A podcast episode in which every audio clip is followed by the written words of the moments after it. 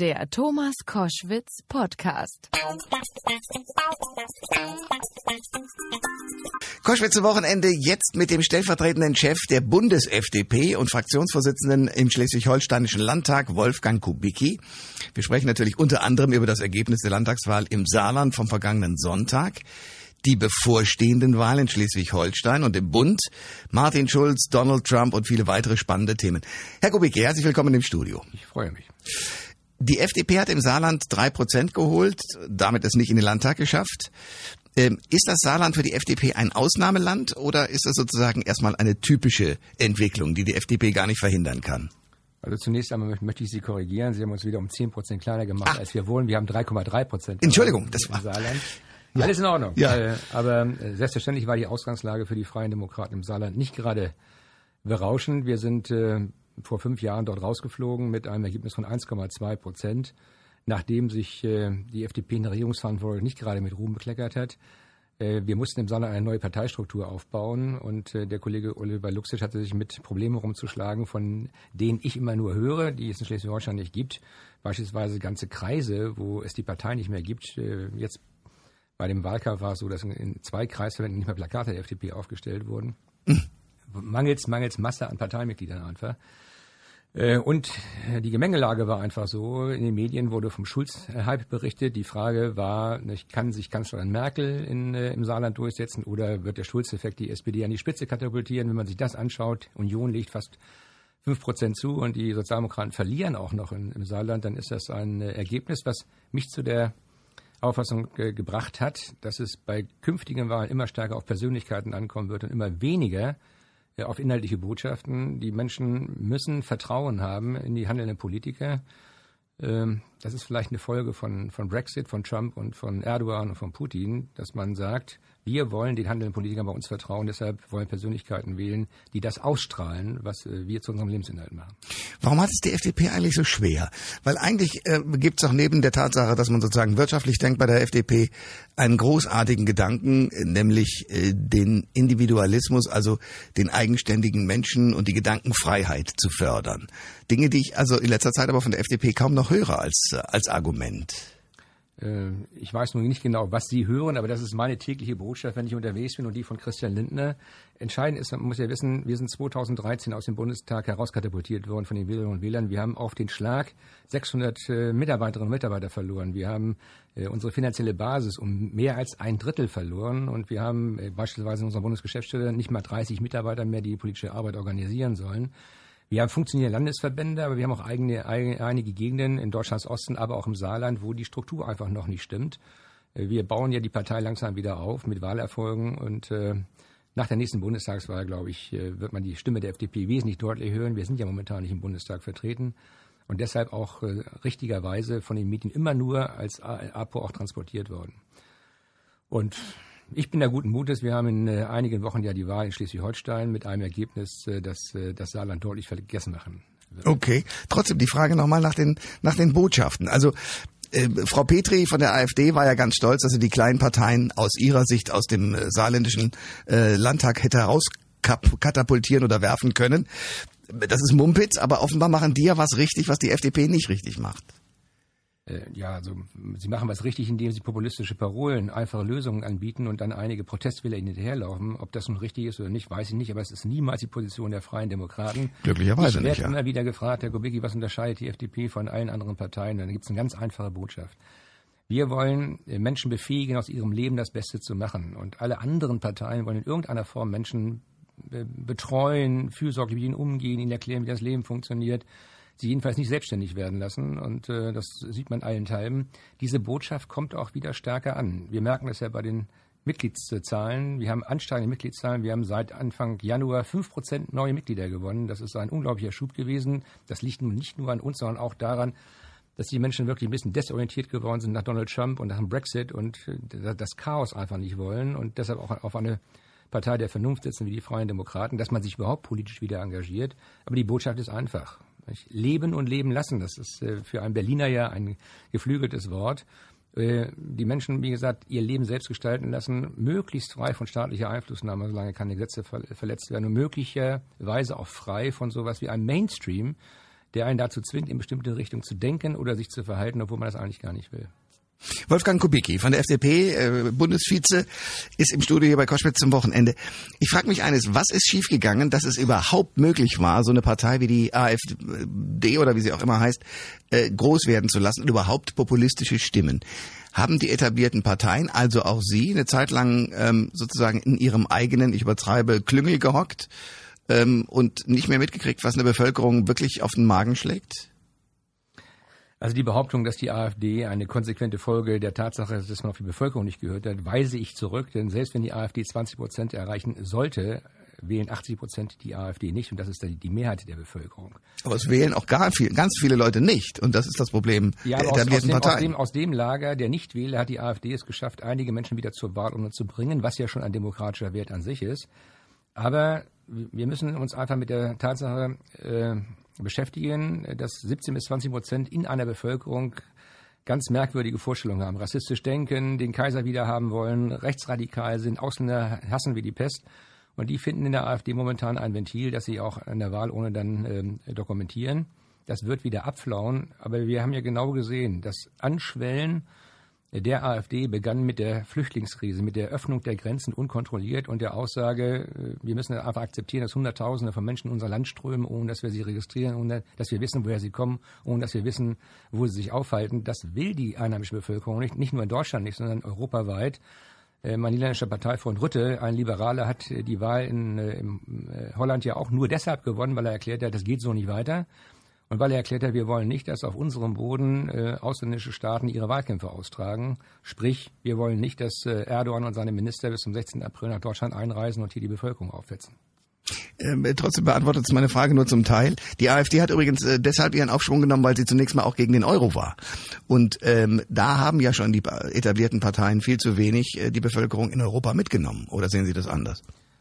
Äh, die AfD hat bei der Eurokrise nicht gewonnen, weil sie gegen den Euro war, sondern weil sie erklärt hat, wir wollen nicht für griechische und spanische und italienische Schulden haften. Der deutsche Steuerzahler soll nicht in Regress genommen werden für politisches Fehlverhalten in anderen Ländern. Das ist ja eine äh, sehr intellektuelle und sehr, sehr sinnvolle äh, Überlegung, die man haben kann. Die war aber bei der AfD auch unter Lucke immer garniert mit ausländerfeindlichen Überlegungen. Wir wollen die nicht bei uns. Und deshalb können wir ja feststellen, dass ähm, äh, erweisen alle, alle Analysen, dass die AfD und die FDP das geringste Deckungspotenzial hat. Zwischen uns gibt es nur einen Austausch von fünf Prozent. Im Gegensatz dazu verliert die Union in Deutschlands Westen 40 Prozent an die AfD oder 40 Prozent der AfD-Wähler kommen von der Union, in Deutschlands Osten kommen 40 Prozent der AfD-Wähler von der Linken.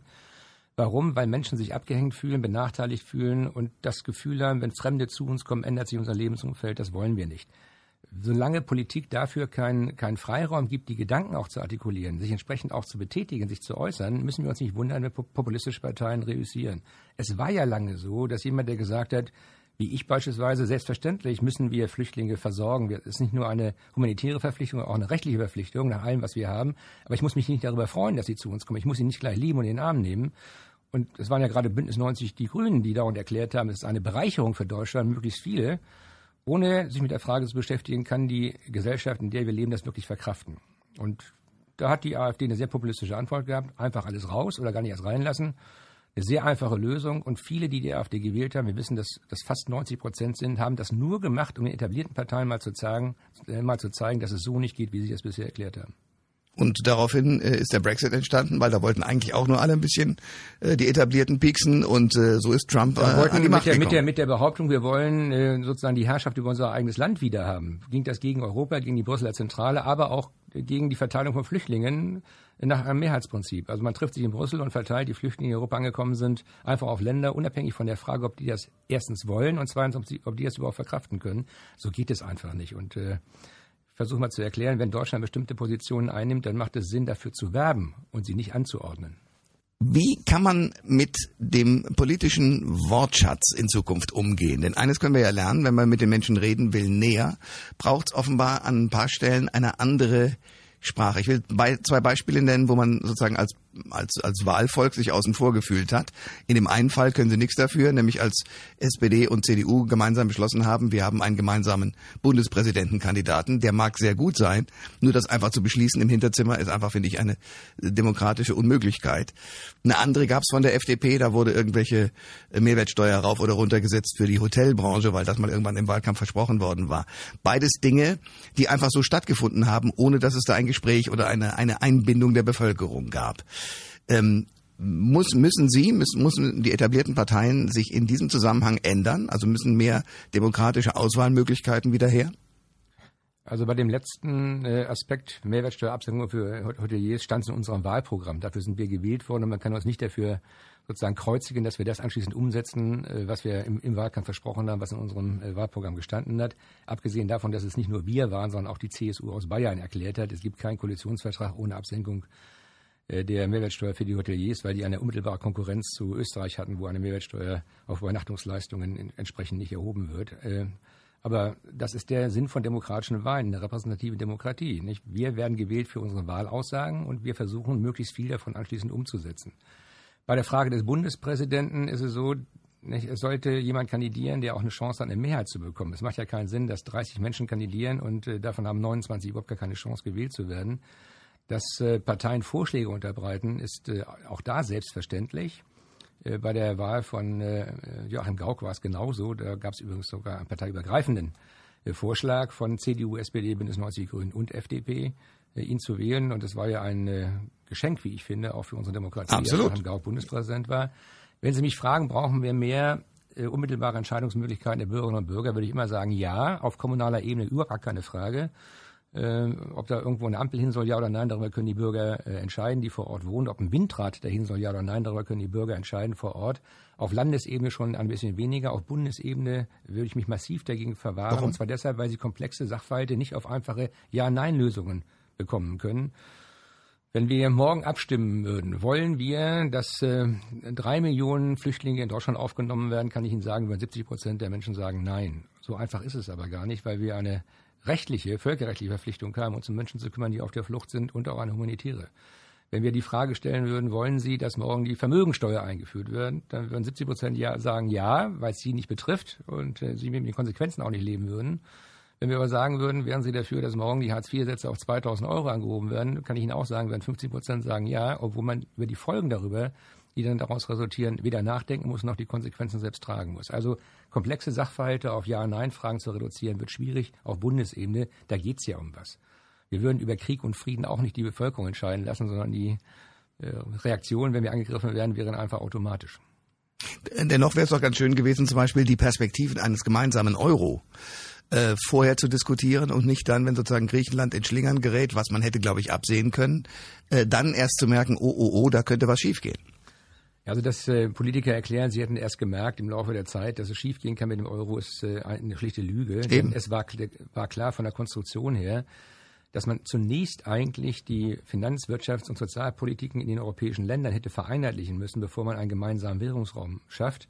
Die damals handelnden Politiker, unmittelbar ja nach der Herstellung der deutschen Einheit, die kein mächtiges Deutschland wollten, wir haben, äh, und zwar auch kein ökonomisch dominierendes Deutschland wollten, äh, haben erklärt oder haben gedacht, wenn wir einen gemeinsamen Währungsraum haben, dann gibt es den Druck auf die Staaten, sich anzunähern. Das ist bedauerlicherweise nicht erfolgt, weshalb wir jetzt die Brüche innerhalb des Euroraums haben.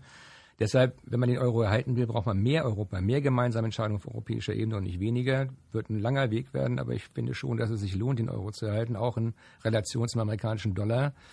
Wir müssen den Amerikanern nach wie vor äh, die gelbe Karte zeigen und sie daran hindern, dass sie ihre eigenen Schulden durch Notendrucken einfach exportieren. Also, man kann für alles eine vernünftige Lösung finden, auch vernünftig umsetzen, auch die Menschen vernünftig mitnehmen. Da bin ich mir ganz sicher. Ich merke das ja bei allen Veranstaltungen. Ähm, und man braucht keine populistischen äh, Erklärungen, wenn man sich anschaut, was in, äh, in der Schweiz passiert. Es, ne, immer wird der Fortschritt gehemmt, weil Menschen logischerweise das Gefühl haben, es ist schön, wenn alles so bleibt, wie es ist. Bei Volksbefragungen gibt es relativ selten innovative Bewegungen. Wolfgang Kubicki ist mein Gast bei Koschwitz zum Wochenende. Ähm, Sie sind stellvertretender Chef der Bundes-FDP. Äh, wie ist das, wenn die FDP es in den Bund schafft? Wie handeln Sie das dann mit Berlin und Kiel? Äh, wenn die FDP es in den Bund schafft, äh, ich kandidiere ja, wenn wir die Wahl erfolgreich bestanden haben, so ist meine Überlegungen, die meiner Partei auch für den Deutschen Bundestag am 24. September, genau wie Christian Lindner, der ja bereits auf der Landesliste NRW äh, entsprechend äh, verankert ist, äh, dann wird es äh, Berlin sein. Dann werde ich mein Mandat in Kiel aufgeben und versuchen, den Politikbetrieb in äh, Berlin genauso aufzumischen wie in Schleswig-Holstein. Ich gelte ja als aber da gab es schon mal andere Aussagen ja, von ihm. Ich gelte ja als Mensch mit, mit einer sehr klaren Sprache, mit sehr klaren Aussagen, mit sehr prononcierten Aussagen, weil ich glaube, dass nur wenn man Meinungen klar darstellt und sie aufeinanderprallen, dann auch in einem Land der Meinungsfreiheit man zu vernünftigen Lösungen kommen kann. Das, was die Menschen hassen, ist ja dieser Einheitsbrei an Sprachlosigkeit. Das Geschwurble, ja. ja und äh, ich finde es ganz toll, wenn man aufeinander prallt und Funken sprühen, ist es doch toll, dann kann man sich entscheiden, das ist doch der, der, Sinn von Demokratie. Aber Sie haben mal gesagt, ich will nicht von Kiel weg, weil da ist es alles übersichtlich, das nein, ist schön. Nein, nein, nein, das so nicht. Ich, hab, ich, hab, ich kann das ja wiederholen. Ich habe mal gesagt, Berlin ist ja eine groß, große, böse Stadt und äh, vor einigen Jahren, also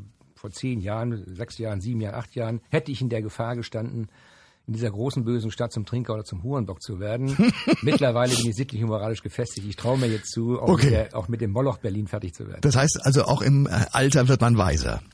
Man wird vor allen Dingen ruhiger. Äh, man läuft nicht mehr so schnell hinter äh, Menschen her und man wird tatsächlich auch weiser. Wolfgang Kubicki ist mein Gast bei Koschwitz zum Wochenende, Fraktionschef im Schleswig-Holsteinischen Landtag, Vizechef der FDP. Ähm, außenpolitisch hat es Deutschland ja derzeit vor allem mit Erdogan und Donald Trump nicht leicht. Wenn die FDP in irgendeiner Form wieder in den Bundestag kommt äh, nach den Bundestagswahlen, was, was könnte ihr Einfluss werden, um diese furchtbaren Themen, aus meiner Sicht furchtbaren Themen, irgendwie in den Griff zu kriegen? Also um mal mit unserer äh, begrenzten Partnerschaft Türkei anzufangen, wäre deutlich und zwar ziemlich schnell, dass eine ein Land, was sich unter Erdogan in die Richtung entwickelt, weniger Demokratie, weniger Rechtsstaatlichkeit, weniger Meinungsfreiheit, kein Mitglied der Europäischen Union werden kann. Es ist ausgeschlossen. Jemand, der gerade dabei ist, die Todesstrafe einzuführen, sich damit von einem der Grundwerte der Europäischen Union zu entfernen, kann nicht erwarten, dass man ihn äh, aufnimmt.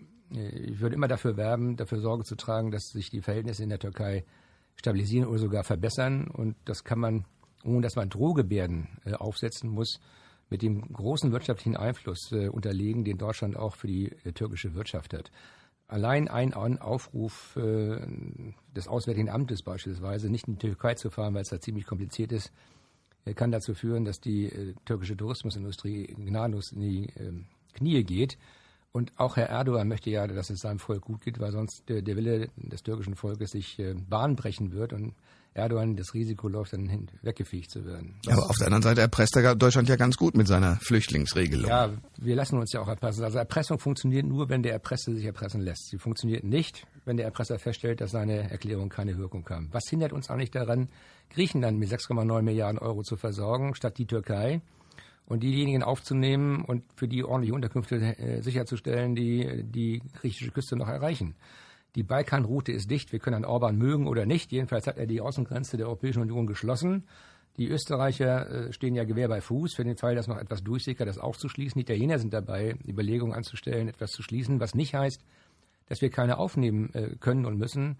Was sind eine Million Flüchtlinge bei einem Europa von 540 Millionen Einwohnern? Es muss nur gesteuert und kontrolliert geschehen. Und vielleicht könnten wir bei uns auch mal in Deutschland darüber nachdenken, dass es sinnvoll wäre, ein Zuwanderungsgesetz zu schaffen, was uns erlaubt, 400.000 bis 500.000 Menschen, die wir dringend brauchen, nach Kriterien nach Deutschland einzulassen, die wir selbst bestimmen. Das würde den, den Druck auch auf die sogenannten Wirtschaftsflüchtlinge deutlich mindern. Wenn sie wüssten, nach welchen Kriterien man hier einreisen darf, würden sie sich vielleicht schon zu Hause darauf vorbereiten. Gut für sie, gut für uns, aber wir hätten keine Wellen, die wir nicht, nicht bewältigen können. Und warum gibt es dieses Gesetz nicht? Weil die CDU seit 1996 dagegen ist. Ich äh, wundere mich wirklich, die Union glaubt immer noch, äh, dass Deutschland kein Einwanderungsland sei. Wir sehen, dass es das genaue Gegenteil ist. Europa ist ein Magnet, darüber können wir uns ja auch freuen. Nur, es muss kontrolliert äh, und äh, nicht in Wellen geschehen. Wir müssen wissen, wer kommt. Wir müssen bestimmte Personen wollen.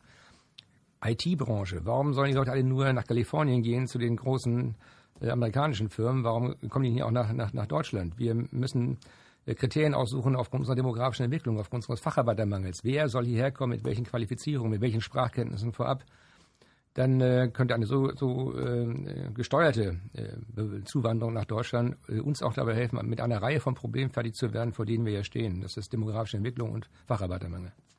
Wolfgang Kubicki ist mein Gast bei Koschwitz zum Wochenende, FDP-Chef äh, und im Bund Vizechef, ähm, Chef in, den, in Schleswig-Holstein der FDP. Ähm, da haben Sie gerade einen Punkt angesprochen, den Donald Trump jetzt für die USA komplett anders sieht. Der möchte am liebsten alles abschotten und alles in-house lösen. Das ist doch irre, oder?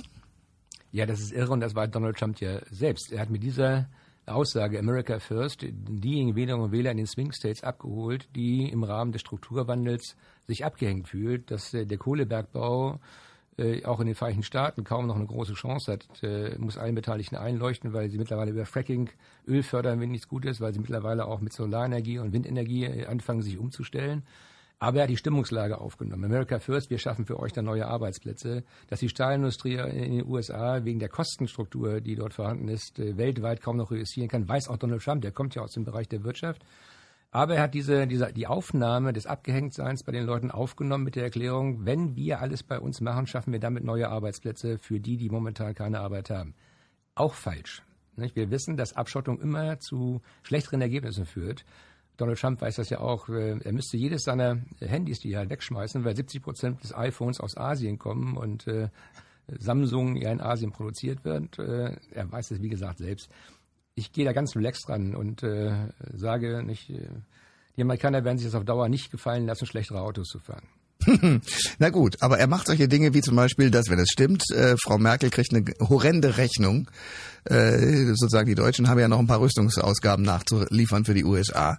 Die kriegt sie also mit. Also er verunsichert im Moment all diejenigen, die doch eigentlich an seiner Seite stehen müssten. Ja, das ist aber die Methode. Das ist, äh, ich bin das als Anwalt, als Strafverteidiger gewohnt. Man brüllt erstmal in den Saal, dann zucken, dann zucken alle zusammen okay. und schon ist man bereit, seine Position doch schon ein bisschen zu revidieren äh, mit der Überlegung, dann wird es nicht ganz so schlimm. Also er hat schon mehr erreicht durch sein Brüllen, wenn man auf ihn zugeht, als dass man, als wenn man ruhig und cool einfach nur sitzen bleibt und sagt, aha, und was äh, passiert jetzt? Äh, ich hätte an äh, Frau Merkel Stelle gesagt, wir beseitigen momentan in Deutschland und Europa die Folgekosten einer amerikanischen Militärintervention in den arabischen Ländern, die ihresgleichen gesucht hat. Das heißt, das, was wir momentan bezahlen, für die Flüchtlinge, die ihr ausgelöst habt, ist viel teurer als das, was wir hätten zahlen müssen für eine Aufstockung unseres Rüstungsbudgets. Abgesehen davon, dass wir ja in vielen äh, Missionen mittlerweile auch außerhalb der NATO unterwegs sind, sodass man die NATO-Kosten selbst gar nicht berechnen kann. Die Amerikaner äh, sind weltweit Polizei, ne, spielen weltweit Macht, führen weltweit Kriege. Dass sich Deutschland daran nun beteiligen soll, halte ich für keine vernünftige Lösung. Wolfgang Kubicki ist mein Gast bei Koschwitz zum Wochenende. Gucken wir nach Russland. Da gibt es einen Mann, der jeden Gegner, auch jetzt gerade bei einer Demonstration, sofort kalt zu stellen versucht. Wie kann Deutschland aus der Sicht der FDP in Zukunft mit solchen Leuten umgehen? Auch cool, ganz cool. Äh, und versuchen durch Gespräche, durch Reden, durch Kontakte Schlimmeres zu verhindern. Das ist ja das, was wir gelernt haben im Kalten Krieg mit der OSZE, mit äh, dem äh, runden Tisch, den wir hatten äh, in Gespräch mit dem Warschauer Pakt. Es wäre ja zur äh, Lösung der deutschen Frage oder Lösung der europäischen Frage nie gekommen, wenn man die Gespräche äh, im, äh, seit 1970 verweigert hätte. Man muss auch unseren russischen Partnern, Freunden, wir waren ja mal Partner, ich kann mich erinnern, dass Wladimir Putin im Deutschen Bundestag auftreten äh, durfte und dann äh, herzzerreißend applaudiert wurde. Man muss den Russen vielleicht auch klar machen, dass sie eigene Interessen haben, die besser befriedigt werden durch Handel und Austausch von Meinungen als durch Gewalt und Unterdrückung von Opposition und Meinungsfreiheit. Ich bin auch immer sehr, äh, sagen wir mal, betroffen, wenn ich darüber, wenn ich höre, dass äh, die äh, Einverleibung der Krim in das äh, russische Reich was ganz Schlimmes sei. Wir reden mit der Türkei bis heute, obwohl die vor 40 Jahren Zypern widerrechtlich besetzt hat, jeweils zur Hälfte. Auch da NATO-Partner übrigens. Nicht? Auch da muss man sagen, Gespräche helfen weiter. Und wenn wir es verwirklichen könnten, auch den Russen klarzumachen, dass wir tatsächlich eine Freihandelszone von Vladivostok bis Vancouver brauchen und herrichten wollen und dazu auch ein russischer Beitrag nötig ist, dass die eher darauf eingehen, als auch ihrem Standpunkt zu beharren. Also reden ist besser als schweigen und äh, zusammenarbeiten ist besser als äh, sich äh, mit Säbelrasseln an den Grenzen gegenüberzustehen. Wenn Sie in den Bundestag kämen als äh, sogar in, in Regierungsverantwortung, was könnten Sie sich da vorstellen, Außenminister? Für die, FDP kann ich mir alles vorstellen. Ich kann mir überhaupt alles vorstellen. Auf diese Frage kommt sie am Zweifel nicht an, sondern was wäre notwendig? Äh, und da ich ja in meinem Leben nie Minister sein wollte, das hätte ich ja schon machen können zwischen 2009 und 2012 in Schleswig-Holstein. Die meisten Menschen glauben ja, das ist wichtig, ein Lebensziel. Ich wollte immer unabhängig bleiben als Anwalt, meine Unabhängigkeit behalten, mich nie abhängig machen von einem politischen Geschäft. Aber wenn mich noch mal was reizen würde, dann wäre es äh, das Bundesfinanzministerium oder das Wirtschaftsministerium, wenn man die Abteilung Geld und Kredit aus dem Finanzministerium wieder verlagert, weil es, äh, das hatten wir ja schon mal angesprochen, wirklich wichtig ist, äh, den europäischen Währungsraum zu gestalten. Das kann man dort am effektivsten tun. Wenn mir jemand sagt, das funktioniert, das geht nicht, dann sage ich immer, ne, lass mich mal ran und dann probieren wir das mal und schauen wir, was dabei rauskommt. Meistens geht es dann ja doch. Das klingt sehr optimistisch. Was würden Sie denn tun? Weil Sie sagen, lasst mich mal da ran. Ja, zunächst einmal würde ich dafür werben, dass wir äh, zu einer gemeinsamen Fiskalpolitik europaweit kommen, durch Überzeugung, nicht durch Androhung. Es kann nicht richtig sein, dass unterschiedliche Kapital äh, gezahlt werden müssen in Irland und Deutschland und wir uns dann wundern, warum Unternehmen nach Irland gehen und nicht nach Deutschland. Es kann nicht sein, dass wir nach wie vor akzeptieren, dass es Sonderabsprachen gibt über die Besteuerung von großen Vermögen, beispielsweise jetzt in Italien oder in äh, Luxemburg. Die Schweiz ist ja nicht Mitglied der Europäischen Union, die hat eine Sonderbehandlung verdient, aber eine Vereinheitlichung des Steuersystems insgesamt, das dazu beitragen könnte, dass der europäische Währungsraum nicht so unter Spannung steht wie gegenwärtig eine gemeinsame Wirtschaftspolitik, die sich darauf einstellt, dass wir es künftig mit großen Kraftzentren in Asien und in den Vereinigten Staaten zu tun haben. Kein einziges Land Europas, Deutschland inklusive, könnte sich mit den Amerikanern anlegen. Aber Europa selbst kann das. Wir haben einen größeren Markt, ein großes Bruttoinlandsprodukt. Europa kann Google 600 Millionen Euro Bußgeld aufdrücken. Wenn das äh, Luxemburg machen würden, würden sie totlachen in den Vereinigten Staaten. Aber mit Europa sich anzulegen, ist schon sehr schwer. Insofern würde ich die ökonomischen Grundlagen dafür legen, dass Europa wieder besser zusammenwachsen kann. Wolfgang Kubicki ist mein Gast bei Koschwitz zum Wochenende.